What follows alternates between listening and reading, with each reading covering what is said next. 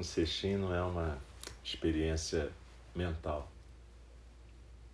É uma experiência de vida, vida integral. Dogen Zenji fala sobre deixar cair corpo e mente na almofada. Então é para a gente abandonar qualquer ideia de corpo e mente aqui. É para a gente ficar relaxado no cestinho. O cestinho não é uma tortura, nem uma ideia de sofrimento. É uma ideia de ficar completamente presente. O tempo todo. Então é importante a gente focar o tempo todo na nossa postura, na nossa respiração, na nossa atenção plena. Mas é importante repetir, não é uma experiência de ficar tenso, como se ficar tenso fosse ficar atento. Ficar atento é ficar à vontade na sua própria vida e ao mesmo tempo prestando atenção completa em cada momento. Então a gente cria um cestim para isso, é uma intensificação da prática. Porque normalmente no nosso dia a dia a gente é arrastado por um monte de distrações. Então a gente diminui isso no cestinho, a gente coloca a regra do silêncio, a gente estabelece uma rotina para que as pessoas não tenham que ficar decidindo o que fazer. A gente tem uma alimentação regrada e suave. A gente tem uma rotina. Isso tudo é para libertar a gente de ficar tendo que ter opinião, decidir, escolher. algumas pessoas vão estar em funções de serviço aqui, como um tenzo, um cozinheiro, que na verdade é o responsável pelo zendô da cozinha, ou pela prática do zazen cozinhando. Outras pessoas podem ter funções um jikido para marcar o tempo da meditação, um professor para fazer uma fala. Mas o importante é que cada um de nós seja um praticante, ou seja, cada um de nós efetivamente coloque a sua intenção e a sua aspiração de praticar a cada momento. É uma oportunidade rara e única a gente poder fazer isso, a gente poder se dedicar plenamente ao Dharma. E a ideia é que a gente possa carregar isso para o nosso cotidiano fora daqui. Que a gente possa entender que o Dharma não é uma coisa pesada, que o Dharma não é para ser um, uma tortura, o que faz a gente sofrer, na verdade, não é a prática do Dharma, mas é a nossa captura pela mente. A nossa mente e a nossa neurose escraviza a gente. Isso é que tortura a gente. Então, se a gente criar ideias sobre o Dharma, isso pode realmente torturar a gente. Mas a ideia aqui é que você possa ficar presente, corpo, mente, respiração, postura. Que você possa escutar as orientações nas meditações ou na fala do Dharma e que isso possa facilitar a sua jornada. Viver é deixar fluir o Dharma e cada um de nós, em algum momento, vai deixar fluir a morte.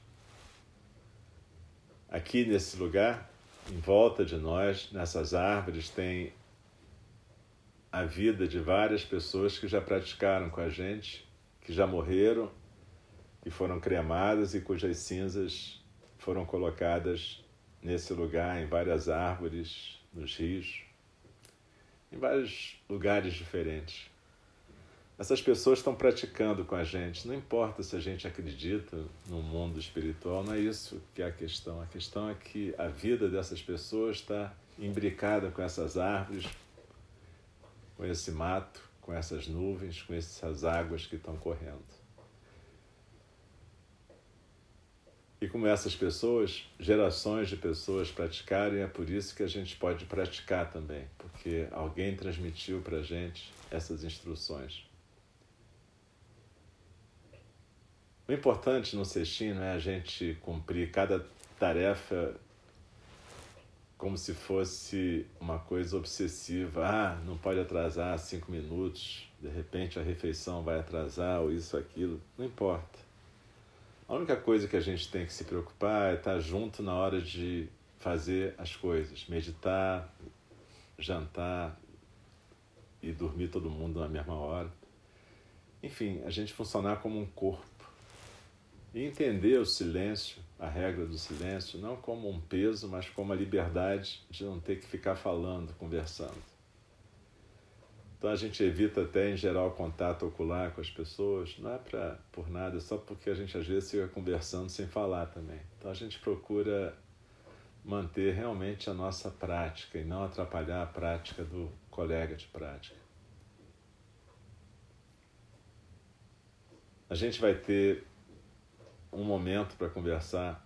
Eu vou conversar com cada um de vocês de tarde, durante o Dokusan, e a gente vai poder falar sobre a prática de cada um. Dificuldades, questões, apresentar o que está fazendo. Então vai ter esse momento também de compartilhar.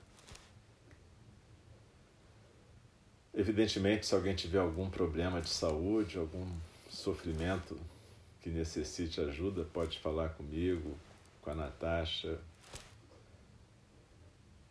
com o Rafael ou com o Diego e a gente vai procurar ajudar da maneira que for possível. É...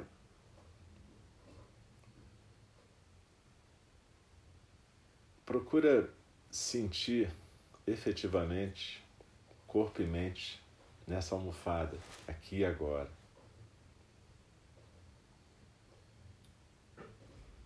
Observa se tem alguma área de tensão, se a tua coluna está ereta, mas sem tensão, os ombros estão soltos, a cabeça bem equilibrada no pescoço, a sua base firme e tranquila. Durante todo o sextim, isso vai ser fundamental. Normalmente a gente senta voltado para a parede. E aí a gente vai ter essa possibilidade de ficar realmente quieto.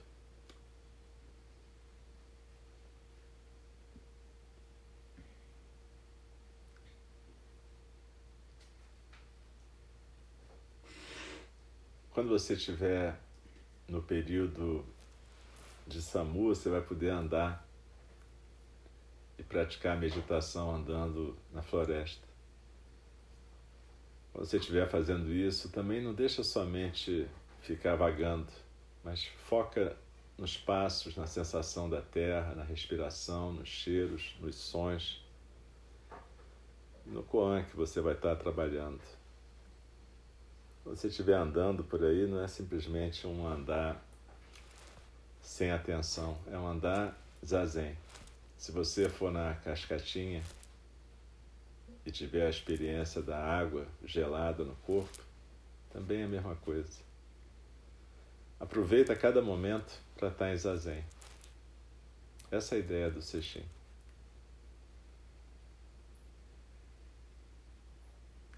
A gente vai estar praticando e durante a refeição a gente também procura sentir o sabor da comida.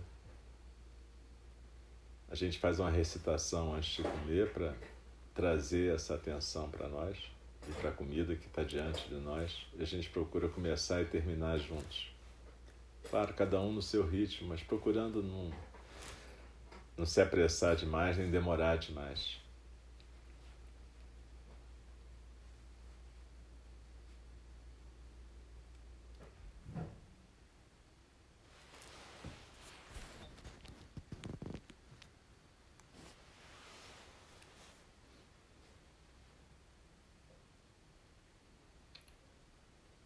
Durante esse sextim a gente vai usar como um texto para apoiar a nossa prática uma aula sobre meditação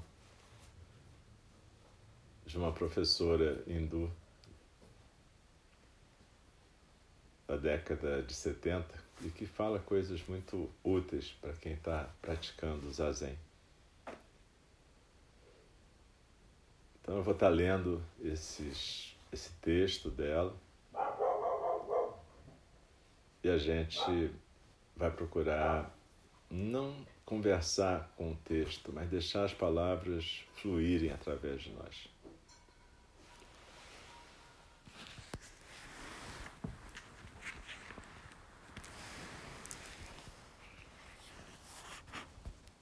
Então a professora começa assim. Me pediram nessa manhã para falar sobre a meditação. Como existem pessoas nessa reunião que não estão familiarizadas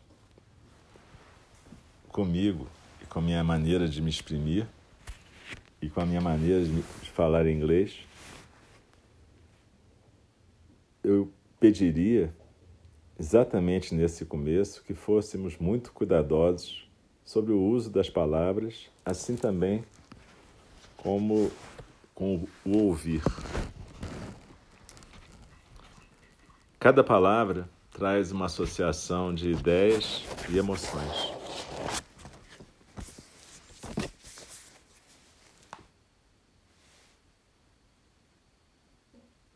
É extremamente difícil encontrar uma palavra em qualquer língua do mundo que não esteja carregada com essas associações.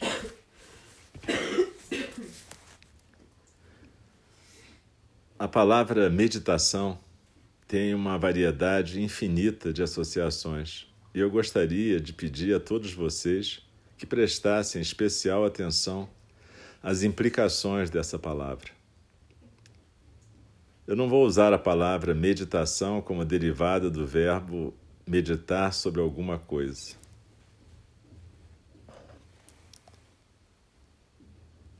No inglês, meditar implica uma atividade mental ou uma atividade cerebral, na qual existe um sujeito e um objeto, uma relação de sujeito e objeto. Em português também. Eu, como indivíduo, contemplo alguma coisa, medito sobre algum objeto, algum ponto pré-determinado por mim ou por alguém que me deu esse objeto. Nesse sentido, meditar seria focalizar a sua atenção exclusivamente num ponto pré-determinado por um tempo determinado e envolveria um esforço consciente para sustentar a atenção para focalizar a atenção naquele ponto. Então as pessoas passam a acreditar que meditar é uma atividade mental de focalizar a atenção sobre algum ponto e manter esse ponto com bastante tenacidade. Tal atividade mental deve ser chamada de concentração, mas não de meditação. Na língua sânscrita existem duas palavras diferentes, dharana e dhyana. Dharana significa segurar, sustentar a atenção, o que em inglês é chamado de concentração. E eu vou tentar agora traduzir para o inglês as implicações do termo dhyana. Eu vou usar a palavra meditação como uma palavra paralela em inglês para a palavra Dhyana. Normalmente no Zen a gente usa Zazen ou Zen para Dhyana. Mas é importante a gente é, lembrar dessa diferença entre se concentrar e meditar, se a gente estiver usando a palavra meditação no sentido de Zazen. E ela continua. Dhyana, ou meditação, ou Zazen, é um estado de ser no qual existe uma consciência sem esforço e sem escolha sobre o que, que a vida é em volta e dentro de nós. Portanto, é um estado de ser, não é uma atividade. Existe um mundo de diferença entre essas duas coisas. Nós amadurecemos num estado de ser. Meditar, em outras palavras, é um modo de viver em atenção dinâmica, numa consciência dinâmica do que é a vida. É um movimento não inibido, não condicionado da consciência, em harmonia com o ritmo da vida universal. Portanto, eu gostaria de descontaminar a palavra meditação ou zazen de um número de associações. É um movimento não cerebral, é um movimento da consciência, mas não é um movimento do cérebro condicionado, não daquela parte do cérebro que é inibida pelo condicionamento através da educação, cultura, civilização e conteúdo socioeconômico da vida. O cérebro, que é um órgão físico, é uma parte da organização biológica e é tão condicionado quanto o resto do nosso organismo físico é. Existem padrões cerebrais de comportamento, existe um tipo de corpo cerebral cristalizado, um corpo psicológico. Ele é invisível e se expressa através das palavras, através dos movimentos físicos e assim por diante. A meditação, o zazen, por outro lado, é um movimento não cerebral da consciência, em harmonia com o ritmo da vida dentro de nós, fora de nós, em volta de nós. Ela não é um meio de chegar a qualquer objetivo. A concentração, por outro lado, pode ser um meio de se chegar a um objetivo. A concentração serve para relaxar os nervos, pode acalmar a mente agitada, criar um equilíbrio químico no corpo, estimular os poderes latentes da mente e as experiências não sensoriais. Tudo isso a concentração pode trazer. E para pessoas que vivem numa sociedade altamente industrializada, passando por um tremendo estresse todo dia, vivendo sob uma variedade de tensões neurológicas e pressões químicas, essas pessoas realmente precisam de uma arte de concentração, precisam desenvolver poderes mentais, adquirir experiências, se tornarem mais claras, aumentar sua sensibilidade, refinar e sofisticar o seu cérebro. Se você quiser, você pode seguir esse caminho. Tal concentração resultando no desenvolvimento de poderes mentais, pode não levar a uma transformação radical da qualidade de vida. Ela pode não ter qualquer efeito sobre a textura dos nossos relacionamentos com os outros seres humanos. Portanto, a concentração pode estimular poderes, experiências, fazer uma pessoa se sentir mais empoderada. E aqueles que estão confusos, cansados de prazeres sensuais, aqueles que vivem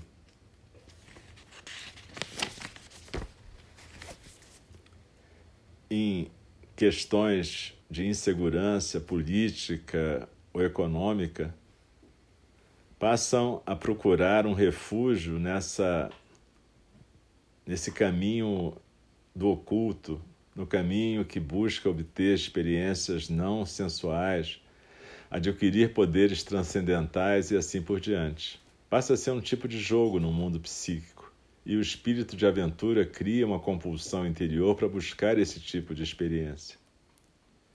Não há nada de errado com isso, contanto que você saiba o que, que você está fazendo. A vida está aí para essas aventuras e explorações.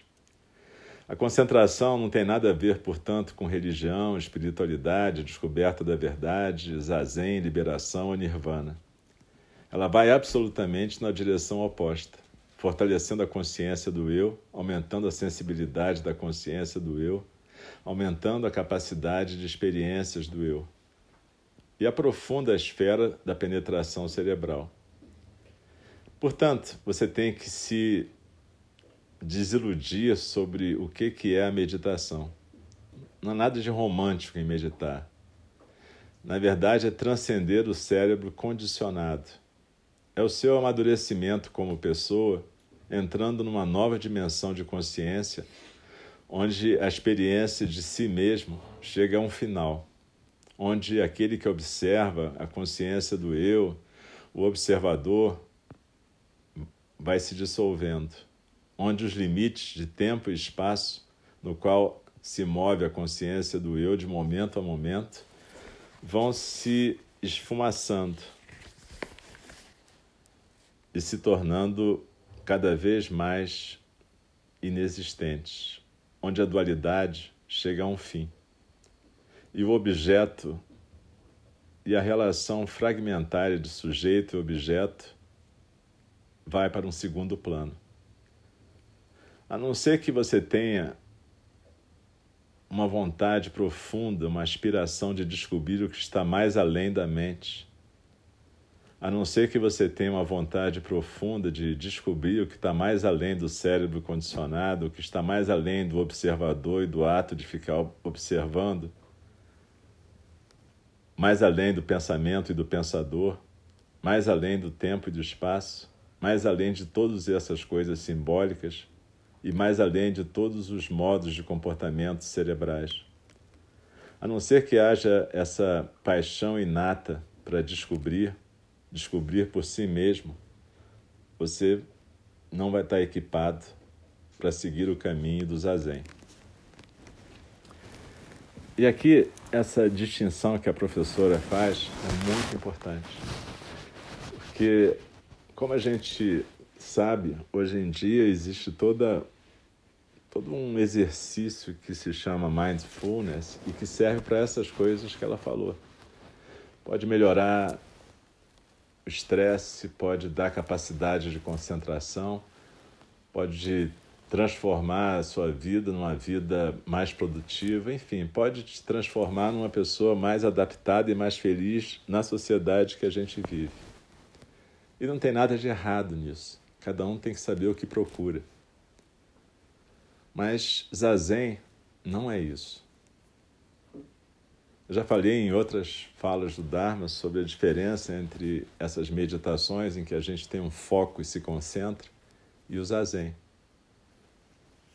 E ela coloca muito claramente aqui: a questão aqui não é você aumentar a consciência do eu e aumentar as experiências do eu, muito pelo contrário. No zazen, a ideia é você transcender esse tipo de experiência.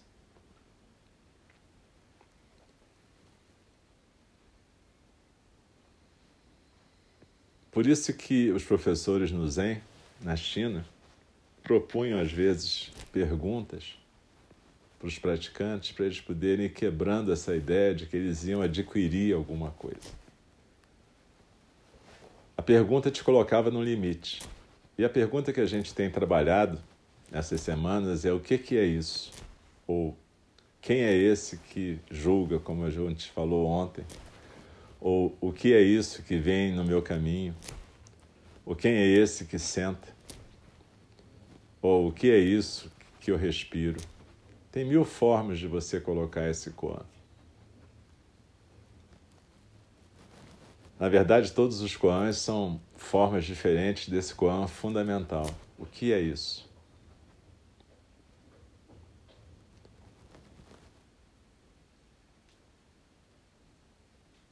Mas hoje a gente pode começar com essa questão, a diferença entre concentração e zazen.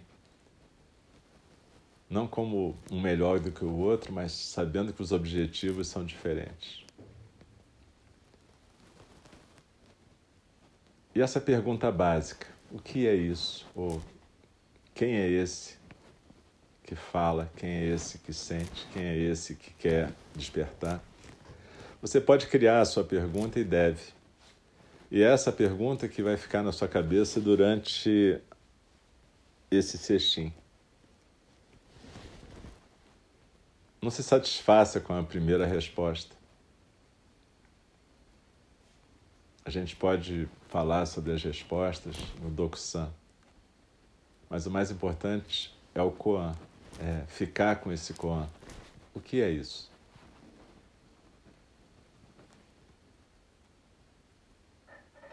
quando você sentar em zazen, você pode até fazer um período de concentração, se isso for o seu hábito, para que você possa meditar melhor, ficar em zazen com mais presença. Muita gente faz isso, nada de errado. A gente pode usar chamata e vipassana para isso. Para focar e trazer a presença. Mas há que se lembrar que em algum momento a gente tem que largar esse observador também.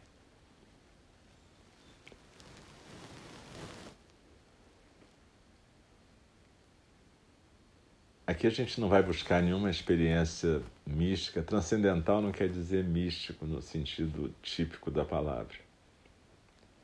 Para a gente, transcendental, na verdade, é aquilo que é imanente. O que quer dizer isso? Imanente é aquilo que está acontecendo aqui e agora. Na verdade, quando a gente fala uma experiência transcendental, a gente quer dizer que a gente transcende o pequeno si mesmo porque esse pequeno si mesmo está no caminho da experiência total. Por isso, essa experiência do zazen é transcendental. Não é porque ela vai para um outro reino que não o nosso. Ao contrário, ela traz a possibilidade da gente realmente viver o aqui e agora. Isso que a gente habitualmente não vive, porque a gente vive num reino imaginário o tempo todo. Então, quando a gente vê todas essas histórias em que as pessoas dão tapas nos alunos, batem, dão beliscões, dão gritos, é uma tentativa de quebrar esse grilhão do mundo imaginário. Então perceba isso, o transcendental que ela fala aqui não é transcendência como uma coisa oposta a esse mundo, muito pelo contrário. É exatamente esse mundo, mas esse mundo na sua realidade plena, na sua imanência plena e, portanto, transcendental. Por quê? Porque a gente não costuma viver nele.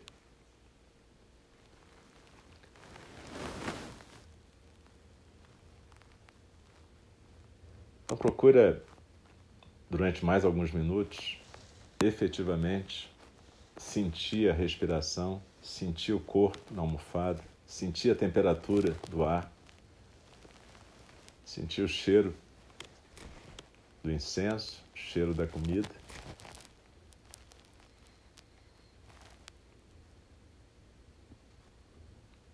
Procura perceber o que é presença plena. E por que, que o Buda ensinou a gente a usar essa, esse início da respiração e da atenção do corpo no corpo para a gente poder começar a sair da prisão mental. Então desliza na sua expiração e se aquieta no centro.